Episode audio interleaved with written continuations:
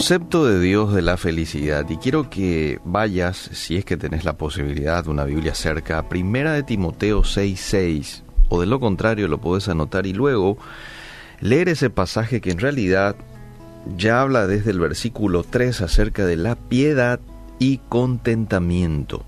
Y en el 6 dice, gran ganancia es la piedad acompañada de contentamiento, porque nada hemos traído al mundo y sin duda nada vamos a poder sacar, así que teniendo sustento y abrigo, estemos contentos con esto. Y sigue, los que quieren enriquecerse caen en tentación y lazo, y usted lo puede leer luego con mayor detenimiento.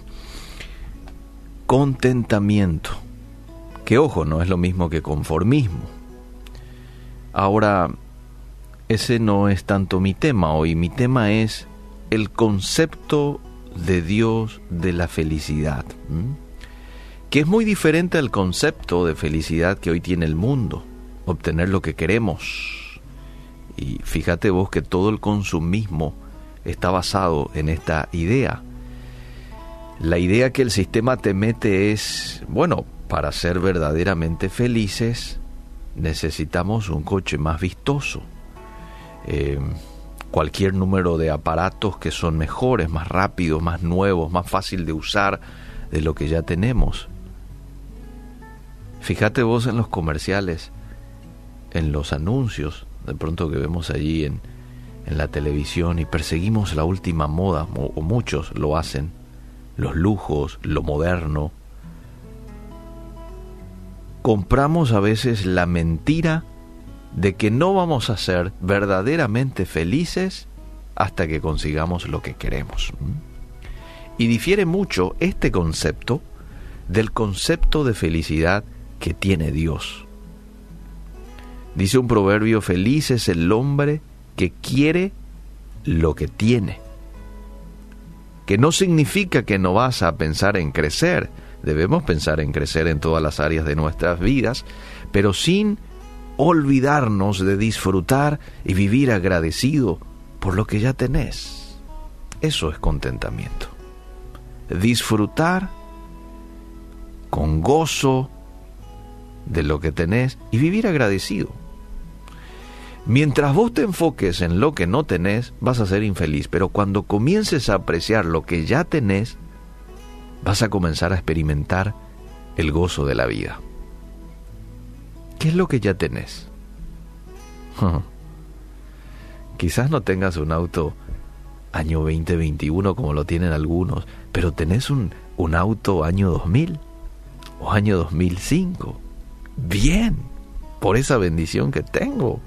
Gracias Dios por este auto que aunque, bueno, ya tiene unos años encima, eh, me ayuda a llegar a tiempo a mi trabajo, me protege de un día como hoy o como ayer, de, la lluvia, me protege del calor, me protege del frío, transporta a mis hijos con seguridad.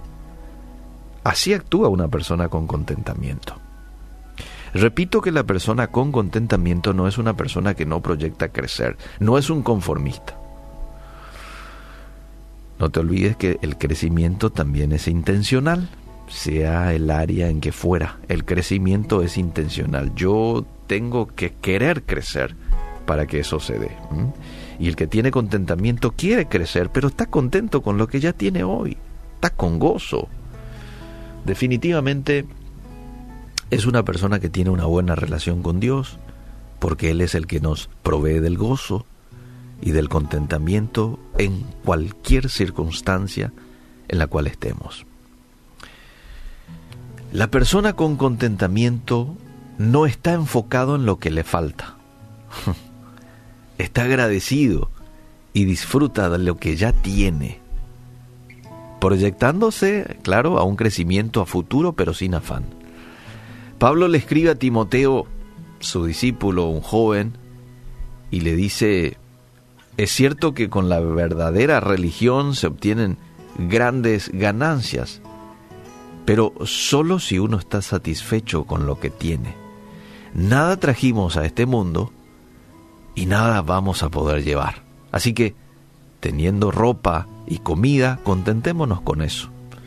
Acabo de leer Primera de Timoteo 6 del 6 al 8. Quiero terminar esta reflexión con lo siguiente, recordándote que en esta mañana, si aceptaste a Jesús en tu corazón, en algún momento, o de pronto lo haces hoy, tenés todo lo que necesitas para vivir una vida alegre. Tenés a Cristo, eso es igual a tener vida eterna. Eso es igual a ser amado por tu Padre Celestial, quien ha prometido, ha prometido suplir todas tus necesidades. No es de extrañar que la Biblia nos mande repetidamente que seamos agradecidos y dice que esa es la voluntad de Dios para con cada uno de nosotros. Primera de Tesalonicenses 5, 18. ¿Mm? Si realmente querés ser feliz, aprende a ser agradecido por lo que tenés y no codicies lo que no tenés. Hoy sería bueno decirle a Dios, gracias Dios, gracias. En algún momento me gustaría tener quizás un vehículo un poquito más grande para estar un poquito más cómodo con mi familia, pero hoy yo te agradezco por este auto que tengo. Hoy te agradezco por mi familia. Hoy te agradezco por este trabajo. ¿Mm? Quizás el día de mañana voy a tener otro y voy a ganar un poquito más, pero hoy estoy agradecido contigo por esto que tengo en el presente. Y no te olvides de agradecer por la salvación, no te olvides de agradecer por la compañía del Espíritu Santo que según Jesús va a estar con nosotros siempre, hasta el último día de nuestras vidas. Sé feliz, sé agradecido, disfruta de lo bueno que Dios ya te ha dado.